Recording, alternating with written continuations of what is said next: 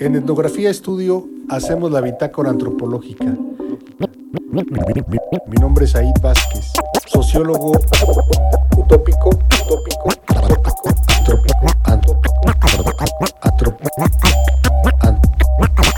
antropólogo indecente. ¿Qué tal? ¿Cómo están? Nuevamente bienvenidos y bienvenidas a pues, un episodio más de la bitácora antropológica. Este es un episodio especial, digamos, este, con fecha, ¿no? especial porque eh, quiero conversar con ustedes acerca de, pues, del amor, digamos, a propósito del 14 de febrero. Venimos de una serie de cápsulas que tienen que ver un poco con el erotismo, el amor, la sexualidad. ¿no? Este, y bueno, se acerca la fecha del, 24, del, del 14 de febrero. Piensan ustedes que vamos a hablar sobre Cupido y que si los romanos y que los griegos y esas, ese tipo de cosas, no. Vamos a hablar de la división del trabajo social. Y a partir de este texto podemos quizá eh, platicar un poco sobre lo que es el amor romántico. Cuando yo leí por primera vez esto y cuando uno hace, hace memoria, digamos, ¿no? de, cuánto tiempo ha pasado de la primera vez que leí este, este texto, pues se ve que ha pasado bastantes años, porque han sido más de 20 años lo que, lo que ha pasado. Entonces, eh, Durkheim, la división del trabajo social. Alguna vez lo estaba leyendo, llegué a la segunda parte del capítulo 1 del libro primero, la función del trabajo social, digamos son páginas 60, 70, ¿no? No, llega a la 100 todavía ahí, pero es, digamos, la primera parte del texto. Y de repente dice, dice Durkheim, todo el mundo sabe que amamos a quien se nos asemeja, a cualquiera que piensa y sienta como nosotros. Pero el fenómeno contrario no se encuentra con menos frecuencia. Ocurre también muchas veces que nos sentimos atraídos por personas que se nos parecen y precisamente por eso estos hechos son apariencia tan contradictorios que siempre han dudado los moralistas sobre la verdadera naturaleza de la amistad y se han inclinado tanto hacia una como hacia otra de las causas. Yo cuando leí esto de que amamos a quien se nos asemeja, dije, ¿qué, qué está pasando aquí? Estamos hablando de la división del trabajo social, estamos hablando de economía, estamos hablando un poco de moral, de lo que si la obligatoriedad de la división del trabajo. E incluso comienza este, este, déjenme decirles que este, este primer capítulo, este libro primero, comienza hablando del método para determinar la función. Y es en esa primera, en ese primer párrafo, digamos, del libro, donde Durkheim se hace la pregunta clásica de a qué necesidad corresponde que la gente haga lo que hace. Y después viene una explicación sobre los delitos y lo que es moralmente este, inaceptado, etcétera, y uno pues va como pensando que Durkheim por dónde va a ir, pero de repente en la parte 2 de este libro primero, pues nos sale con estas cosas del amor. Yo no sé ustedes, pues yo los, eh, los invito a que lo lean. Este, y los que lo, ya lo leyeron, yo no sé si también les sorprendió esto que les acabo de leer, ¿no? Este, como como que, esto que tiene que ver con la división del trabajo. Es muy interesante porque eh, Durkheim nos va llevando de la mano de una manera muy sutil, este, muy clara también, eh, por, por donde quiere concluir. Creo que si bien ese libro primero esto de haber sido escrito al final de la investigación, al final de toda la hipótesis que está atrás de la división del trabajo social, ¿no? Este, entonces, digamos, ahí está e, esta, esta primera idea.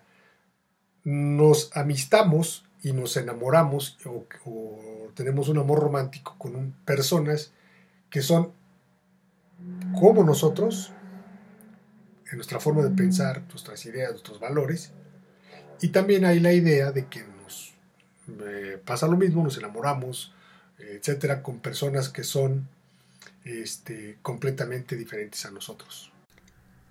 Bueno, les decía, existe esta um, doble idea, ¿no? Eh, eh, Durkheim, mm, digamos, coloca dos, estas dos vertientes, estas dos este, formas de pensar a través de, de dos dichos, ¿no? de dos de conocimiento quizá popular. Y en uno, uno tiene que ver con Aristóteles y dice, dice Durkheim, voy a leerlo. La amistad, dice Aristóteles, da lugar a muchas discusiones. Según unos, consiste en una cierta semejanza, y los que se parecen se aman. De ahí ese proverbio de que las buenas yuntas Dios las cría y ellas se juntan, y algunos más por el estilo. Pero según otros, al contrario, todos los que se parecen son modeladores de los unos para con los otros. Hay otras explicaciones buscadas más alto y tomadas a consideración por la naturaleza.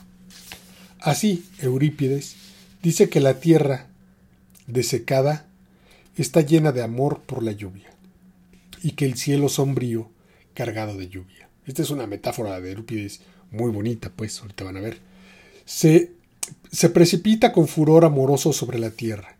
Heráclito pretende que no se puede ajustar más que aquello que se opone, que la más bella armonía nace de las diferencias, que la discordia es la ley de todo lo que ha de devenir.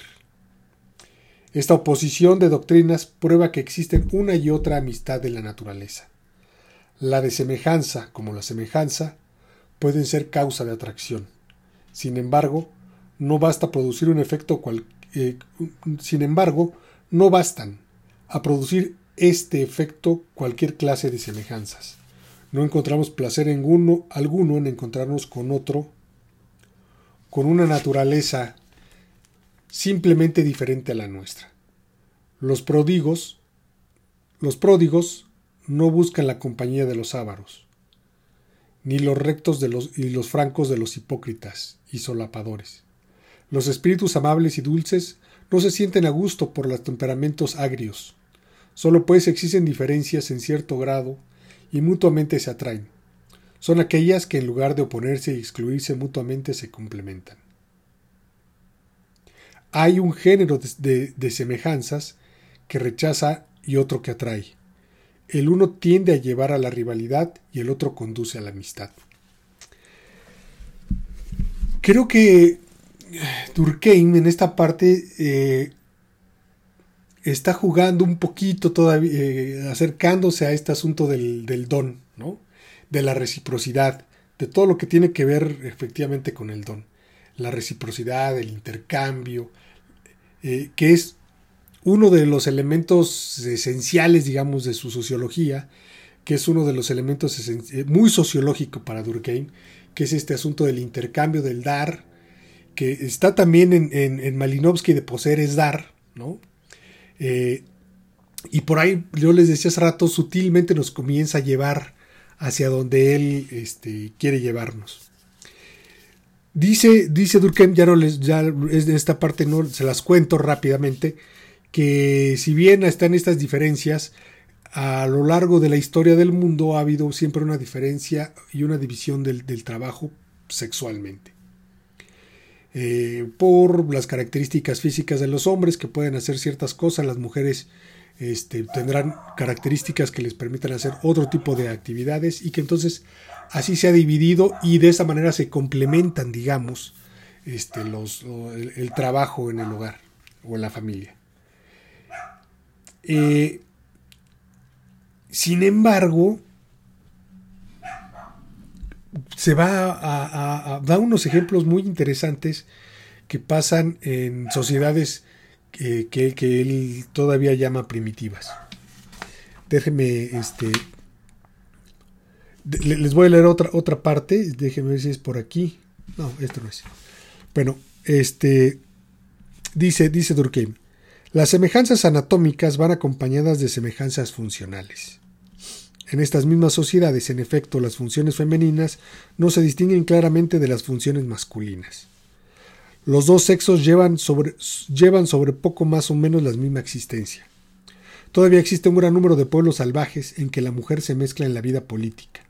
Ello especialmente se observa en las tribus indias de América, como los iroqueses, en Hawái, eh, de los iroqueses, los natchez en Hawái, donde participan de mil maneras en la vida de los hombres. En Nueva Zelanda, en Samoa, también se ve con frecuencia a las mujeres acompañar a los hombres a la guerra, excitarlos al combate, incluso tomar en él una parte muy activa. En Cuba, en el Dowey, son las guerreras como los hombres, perdón, y se baten al lado de ellos. Uno de los atributos que hoy en día distinguen a la mujer son la dulzura. No parece haber correspondido primitivamente y algunas especies animales, hembras, hacen más o bien notar lo contrario. Vamos al tema. Tenemos entonces la idea de que hay una división, que esta división tiene que ver con las características físicas. Se lleva a cabo, sí, efectivamente, en sociedades modernas, dice Durkheim, pero en las sociedades eh, primitivas, las sociedades antiguas, eh, pensando todavía un poco linealmente en la evolución, eh, por supuesto, en, este entonces Durkheim, eh, ya no se lleva a cabo esta división, esta, división no existe, digamos, se, evolucionó de tal forma que ahora hay una división y, las mujeres son dulces, se espera que las mujeres sean dulces, que hagan ciertas cosas. Nuevamente está esta, estas dos ideas de, lo que atrae, Pero después eh, se va a un asunto que tiene que ver con, eh, con la familia. Y entonces dice que, eh, que, pues las relaciones entre una pareja en las sociedades primitivas también son muy vagas, muy diluyentes, digamos, que no están tan claras. Que lo que es más claro es la relación o este las eh, ¿cómo se llama? Las, las funciones y las obligaciones que tienen la madre con los hijos, el padre con los hijos, los hijos con los padres y los hijos entre sí, que lo que tienen que ver con los, con, los cónyuges, con, los esposos. Eh, y también hace una comparación y dice, pues el asunto de la de, la, ¿cómo se llama esta cosa? De la fidelidad es mucho más estricto, digamos, en una sociedad como la nuestra, en una sociedad occidental, que en ese tipo de sociedades. ¿no? En ese tipo de sociedades eh, no, no, no, no, es, no, no tiene nada que ver, digamos, no está atravesado por eso. ¿Por qué está atravesado? Dice Durkheim. Tiene que ver con la necesidad que tenemos, ¿no? Y este, de, de buscar la diferencia. Y bueno, esta diferencia voy a leer ahora sí. Por muy bien dotados que estemos, siempre nos falta alguna cosa. Y los mejores de entre nosotros tienen el sentimiento de insuficiencia.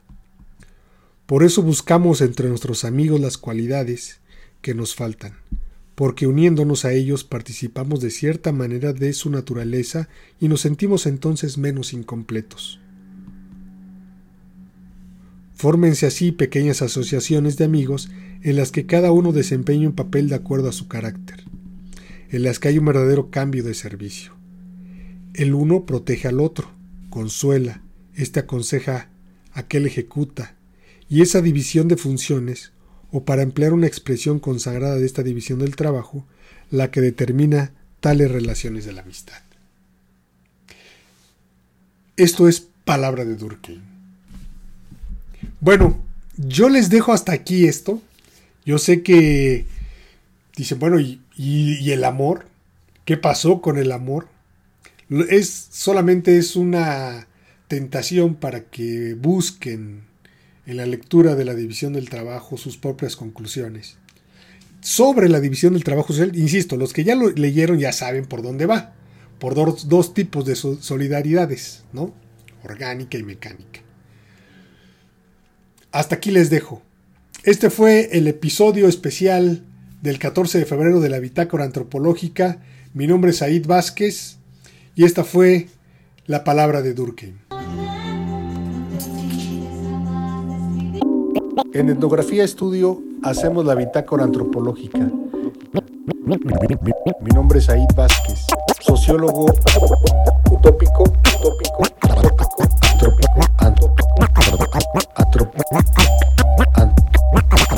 antropólogo indecente.